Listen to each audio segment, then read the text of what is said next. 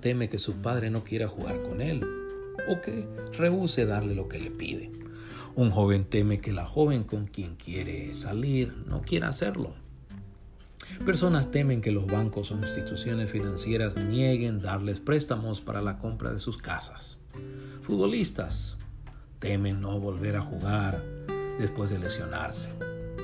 Una persona teme recibir el resultado de la biopsia que le ha hecho un médico. Personas que han sufrido accidentes temen no poder hacer las cosas que hacían previo a dichas experiencias terribles. Muchas personas que ignoran el mensaje de la palabra de Dios temen dónde van a pasar la eternidad.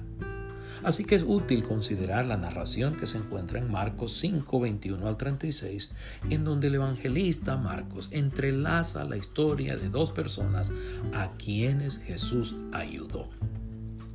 Y esto es lo que dice la versión Reina Valera 1960. Pasando otra vez Jesús en una barca a la otra orilla, se reunió alrededor de él una gran multitud. Y él estaba junto al mar. Y vino uno de los principales de las sinagogas llamado Jairo.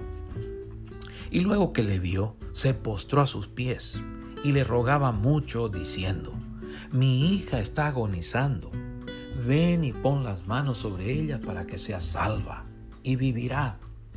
Fue pues con él y le seguía una gran multitud y le apretaban. Pero una mujer que desde hacía 12 años padecía de flujo de sangre y había sufrido mucho de muchos médicos y gastado todo lo que tenía y nada había aprovechado. Antes le iba peor. Cuando oyó hablar de Jesús, vino por detrás de entre la multitud y tocó su manto, porque decía, si tocare tan solamente su manto, seré salva. Y enseguida la fuente de su sangre se secó y se sintió en el cuerpo que estaba sana de aquel azote. Luego Jesús, conociendo en sí mismo el poder que había salido de él, volviéndose a la multitud, dijo, ¿quién ha tocado mis vestidos? Sus discípulos le dijeron, ves que la multitud te aprieta y dices, ¿quién me ha tocado? Pero él miraba alrededor para ver quién había hecho esto. Entonces la mujer, temiendo y temblando, sabiendo lo que ella había hecho, vino y se postró delante de él y le dijo toda la verdad. Y él le dijo, hija, tu fe te ha hecho salva. Ve en paz y queda sana de tu azote. Mientras él aún hablaba, vinieron de la casa del principal de la sinagoga diciendo, Tu hija ha muerto, ¿para qué molestas más al maestro? Pero Jesús, luego que oyó lo que se decía, dijo al principal de la sinagoga, No temas, cree solamente. Y esto es como lo traduce la nueva traducción viviente, el mismo pasaje. Jesús entró de nuevo en la barca y regresó al otro lado del lago, donde una gran multitud se juntó alrededor de él en la orilla. Entonces llegó uno de los líderes de la sinagoga local llamado Jairo.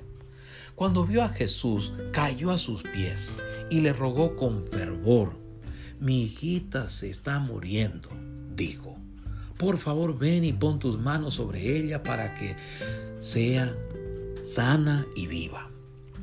Jesús fue con él y toda la gente lo siguió, apretujada a su alrededor. Una mujer de entre la multitud hacía 12 años que sufría mucho con varios médicos y a lo largo de los años había gastado todo lo que tenía para poder pagarles, pero nunca mejoró. De hecho, se puso peor. Ella había oído de Jesús. Así que se le acercó por detrás, entre la multitud, y tocó su túnica, pues pensó, si tan solo tocara su túnica, quedaré sano. Al instante la hemorragia se detuvo y ella pudo sentir en su cuerpo que había sido sanada de su terrible condición. Jesús se dio cuenta de inmediato de que había salido poder sanador de él. Así que se dio vuelta y preguntó a la multitud, ¿quién tocó mi túnica? Sus discípulos le dijeron, mira a la multitud que te apretuja por todos lados. ¿Cómo pues puedes preguntar quién me tocó? Sin embargo, él siguió mirando alrededor para ver quién lo había hecho. Entonces la mujer, asustada y temblando al darse cuenta de lo que había pasado, se le acercó y se arrodilló delante de él y le confesó lo que había hecho. Y él le dijo, hija, tu fe te ha sanado, ve en paz. Se acabó su sufrimiento. Mientras él todavía hablaba con ella, llegaron mensajeros de la casa de Jairo, el líder de la sinagoga, y le dijeron, tu hija está muerta, ya no tiene sentido molestar al maestro. Jesús oyó lo que decían y le dijo a Jairo, no tengas miedo, solo ten fe. No tengas miedo, solo ten fe.